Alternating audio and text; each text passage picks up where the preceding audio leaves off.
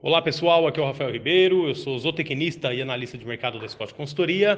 Hoje eu vou falar um pouco sobre o mercado de milho, é, situação atual e expectativas. Né? Destaco aqui o cenário de preços firmes para o cereal no mercado interno. Em Campinas, São Paulo, a referência que era R$ 83, 84 reais por saca de 60 quilos no início do mês, hoje está entre R$ 86 e 87 reais por saca na região. É, a sustentação vem aí do, das valorizações recentes do dólar frente ao real, né? E mesmo com as negociações em um ritmo mais lento, com os produtores aí atentos à colheita da safra de verão e à semeadura da segunda safra, a questão da oferta ainda é, restrita, né? Com as chuvas mais fortes, dificuldade de avançar com os trabalhos no campo, principalmente no Brasil Central, também colabora com a sustentação de preço, já que a situação afeta a disponibilidade interna, né? Esse milho safra de verão que já para estar entrando, está entrando em um ritmo mais lento e também prejudica aí a janela janela de plantio, estreitando a janela de plantio do milho de segunda safra, né? Então os preços subindo, boa parte das praças pesquisadas, né? E com relação ao poder de compra do pecuarista frente ao milho, em São Paulo atualmente é possível comprar 3,46 sacas de milho com valor de uma arroba de boi gordo, né?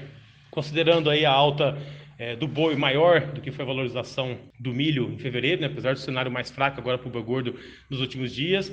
A relação de troca frente ao alimento concentrado melhorou 5,4% em fevereiro na comparação com janeiro. Né? Entretanto, frente a fevereiro do ano passado, o poder de compra do pecuarista está 9,8% menor este ano. Né? Então deu uma ligeira melhorada na comparação mensal, mas ainda aí segue quase 10% abaixo na comparação anual. O curto e médio prazo, é, caso persistam aí os atrasos na colheita da primeira safra ou na safra de verão, né, em função do excesso de chuvas em algumas regiões, principalmente no centro-oeste e região sudeste, a expectativa é de preços mais firmes para o milho aqui no mercado interno. Né? A gente tem visto também o dólar mais sustentado em relação ao real e o câmbio impactando diretamente não só nos preços de milho, mas também é, segurando aí as quedas no, no, no mercado de soja. Né? Então, por curto prazo, os principais fatores de atenção são o clima, e o câmbio e a oferta também, a chegada aí da safra nova, nova aqui no mercado brasileiro. Né? Então, por curto prazo, apesar da, da colheita e andamento, a gente traz um cenário de preços mais